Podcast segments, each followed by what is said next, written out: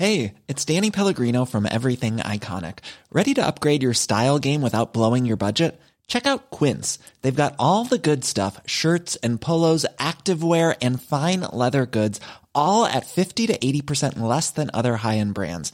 And the best part? They're all about safe, ethical, and responsible manufacturing. Get that luxury vibe without the luxury price tag. Hit up quince.com slash upgrade for free shipping and 365 day returns on your next order. That's quince.com slash upgrade.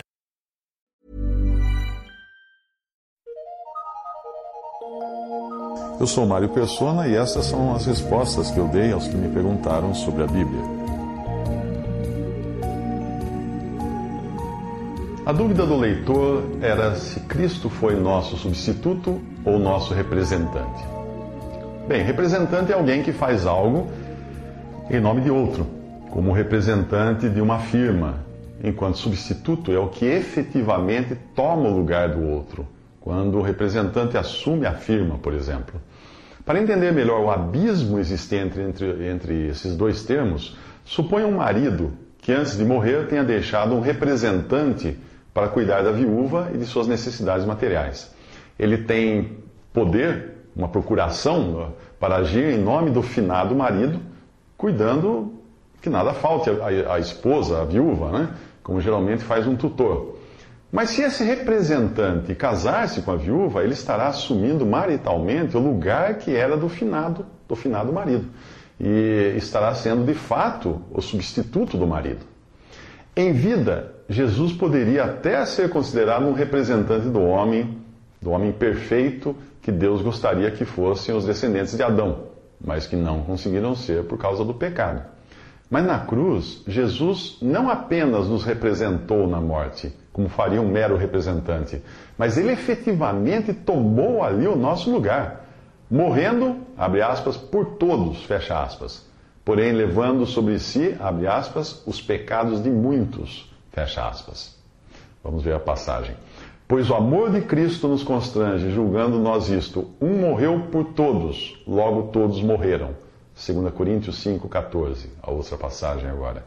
Assim também, Cristo oferecendo-se uma vez para tirar os pecados de muitos, aparecerá segunda vez sem pecado aos que o esperam para a salvação. Isso está em Hebreus 9, 28. O primeiro versículo que eu, que eu citei uh, indica que na cruz Deus colocou um fim na espécie humana, descendente de Adão. Um morreu por todos, logo todos morreram. Isto não quer dizer que todos serão salvos, mas que já não existe chance alguma de restaurar o homem em seu estado natural herdado de Adão, pois este foi dado como morto e acabado pelo próprio Deus. Agora é preciso nascer de novo, nascer do alto, para ser parte da nova criação, da qual Cristo ressuscitado é o protótipo, ou primícias, como fala na Bíblia. É aí que entra a nova criação de que fala 2 Coríntios 5,17. Se alguém está em Cristo, é uma nova criação. Passou o que era velho, eis que se fez novo. 2 Coríntios 5,17, versão que eu usei foi a Sociedade Bíblica Britânica. Algumas trazem nova criatura, mas não é correto, é nova criação. Outra passagem, mas agora Cristo foi ressuscitado dentre os mortos, sendo ele as primícias dos que dormem. A palavra dorme significa que morreram na fé. Pois desde que a morte veio por um homem, também por um homem veio a ressurreição dos mortos. Pois assim como em Adão todos morrem, assim também em Cristo todos serão vivificados. Mas cada qual, cada um na sua ordem. As primícias, que é Cristo, depois os que são de Cristo na sua vinda os que são de Cristo apenas. 1 Coríntios 15, de 20 a 23. Resumindo, na cruz Cristo nos substituiu primeiro como cordeiro que tira o pecado do mundo. Fala João 1,29. Para resolver de uma vez por todas a questão do pecado que havia introduzido uma mancha na criação. Uma segunda consequência de sua morte foi ele ter levado sobre si, ou assumido a culpa e recebido a pena, uh, levou sobre si os pecados dos que seriam salvos por ele. Na ressurreição, ele assumiu o lugar que todos os salvos agora têm nele, isto é, irrepreensíveis diante de Deus. Ele morreu por nossos pecados e ressuscitou para nossa justificação. A passagem fala: o qual por nossos pecados foi entregue e ressuscitou para nossa justificação. Porque o juízo veio de uma só ofensa, na verdade, para condenação, mas o dom gratuito vem de muitas ofensas. Veio de muitas ofensas para justificação. Pois assim como por uma só ofensa veio o juízo sobre todos os homens para condenação, assim também por um só ato de justiça veio a graça sobre todos os homens para a justificação de vida. Isso está em Romanos 4, 25 e Romanos 5, 16 a 18.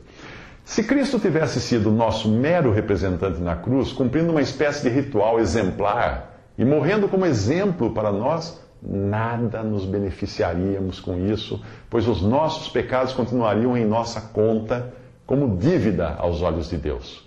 Uma dívida, diga-se de passagem, impagável, se fosse depender de nós. Se ele tivesse sido apenas nosso representante, ainda nos faltaria alguém para morrer em nosso lugar, nos faltaria um substituto. Outra questão importante a ser ponderada é o fato de Jesus ser Deus, portanto sem pecado e imune a pecar.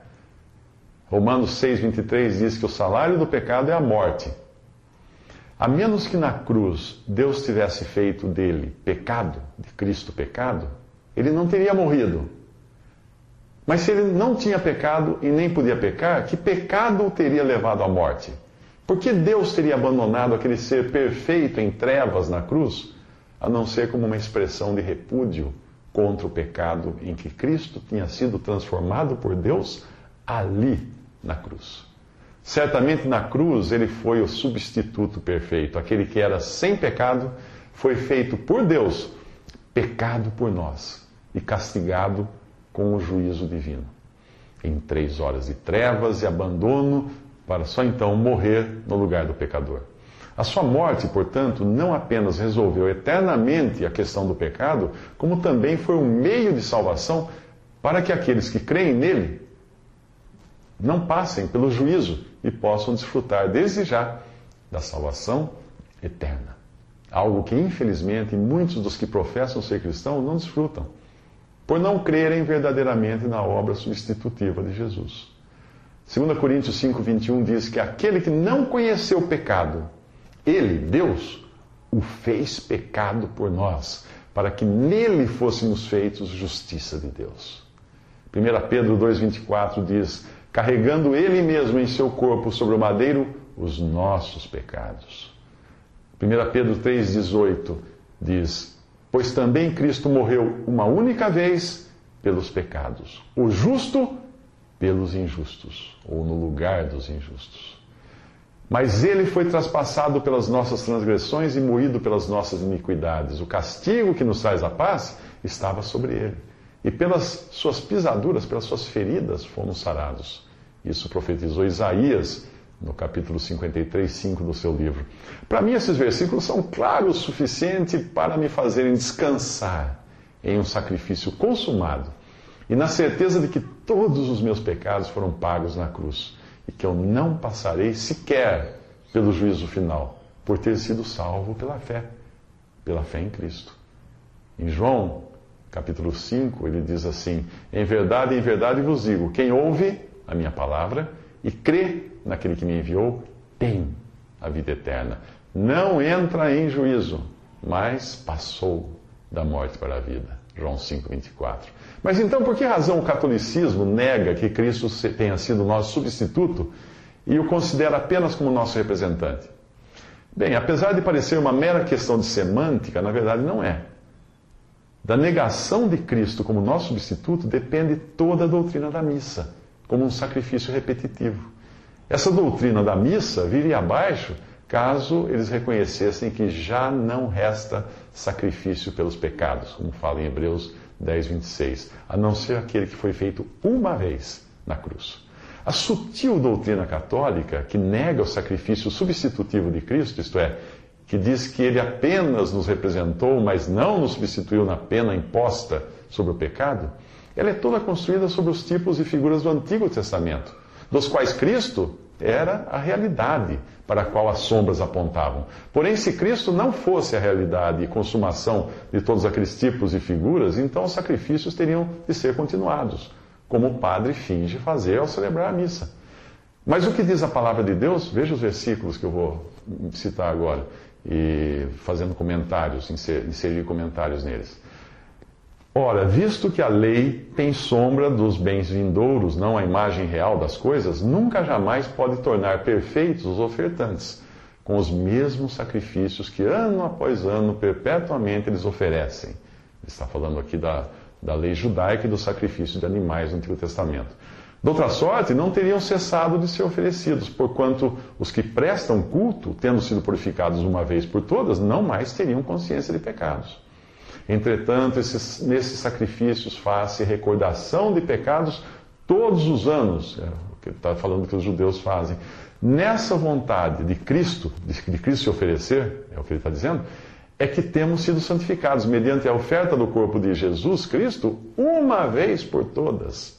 Ora, todo sacerdote, parênteses do judaísmo, se, se apresenta dia após dia a oferecer o sacrifício, o serviço sagrado e oferecer muitas vezes os mesmos sacrifícios que nunca jamais podem remover pecados. Jesus, porém, tendo oferecido para sempre um único sacrifício pelos pecados, assentou-se à destra de Deus, porque com uma única oferta aperfeiçoou para sempre quantos estão sendo santificados. E disso nos dá testemunho também o Espírito Santo também de nenhum modo me lembrarei dos seus pecados e das suas iniquidades para sempre. Ora, onde há remissão desses, ou retirada desses pecados, já não há oferta pelo pecado. Isso está em Hebreus 10, de 1 a 18.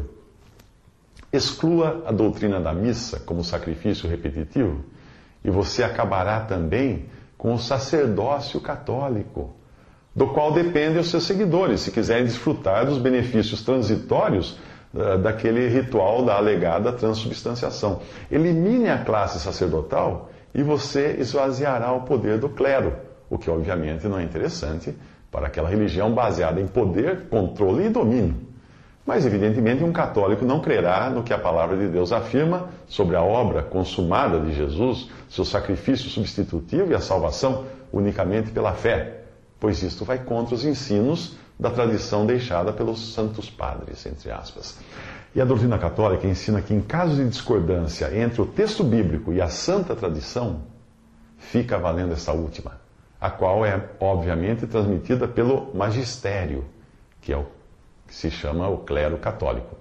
Foi essa uma das razões pelas quais o catolicismo romano manteve na ignorância milhões de pessoas durante séculos ao privá-las da leitura da Bíblia e até mesmo condenar ao suplício e à morte aqueles que ousavam ler ou possuir as Escrituras.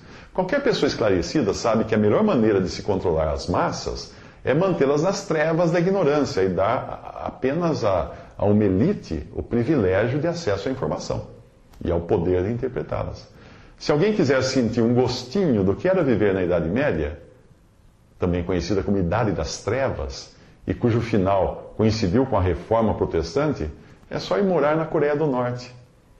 Mas antes que algum protestante ou evangélico fique muito empolgado com o que eu disse e comece a tirar pedras em católicos, é bom lembrar que essa técnica que utiliza ignorância, terror, poder, controle e domínio é hoje utilizada por muitos pastores, entre aspas, principalmente entre os pentecostais para manter os seus seguidores na incerteza da vida eterna e sobrecarregá-los de mandamentos, obrigações com dízimos e ofertas, sob a ameaça de que poderão perder a salvação caso não obedeçam. Veja a seguir mais algumas passagens que falam da realidade do sacrifício substitutivo de nosso Senhor Jesus Cristo. Cristo nos resgatou da maldição da lei, fazendo-se Ele próprio maldição em nosso lugar porque está escrito: Maldito todo aquele que for pendurado no madeiro. Gálatas 3,13. Outra passagem. Caifás, porém, um dentre eles, sumo sacerdote naquele ano, advertiu-os, dizendo: Vós nada sabeis, nem considerais que vos convém que morra um só homem pelo povo e que não venha a perecer toda a nação. Ora, ele não disse isto de si mesmo, mas sendo sumo sacerdote naquele ano, profetizou que Jesus estava para morrer pela nação, e não somente pela nação, mas também para reunir em um só corpo os filhos de Deus que andam dispersos. Ora, Caifás era quem havia declarado aos judeus ser conveniente morrer um homem pelo povo, ou, em outra tradução, um homem em lugar do povo. João 11:49 e João 18:14. Outra passagem. Porque Cristo, quando nós ainda éramos fracos, morreu a seu tempo pelos ímpios. Dificilmente alguém morreria por um justo, pois poderá ser que pelo bom alguém se anime a morrer. Mas Deus prova o seu amor para conosco pelo fato de ter Cristo morrido por nós, sendo nós ainda pecadores. Logo, muito mais agora, sendo justificados pelo seu sangue, seremos por ele salvos da ira. Romanos 5, de 6 a 9. Outra passagem? Porque Deus não nos destinou para a ira, mas para alcançar a salvação mediante nosso Senhor Jesus Cristo, que morreu por nós. 1 Tessalonicenses 5, 9 a 10. Mais uma? Porquanto há um só Deus e um só mediador entre Deus e os homens, Cristo Jesus, homem, o qual a si mesmo se deu em resgate ou pagamento por todos. 1 Timóteo 2, versículos 5 a 6.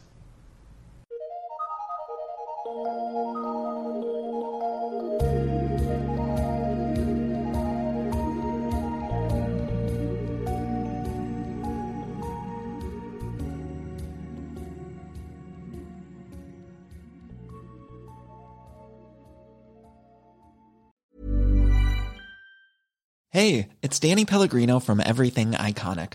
Ready to upgrade your style game without blowing your budget? Check out Quince. They've got all the good stuff shirts and polos, activewear, and fine leather goods, all at 50 to 80% less than other high end brands. And the best part? They're all about safe, ethical, and responsible manufacturing.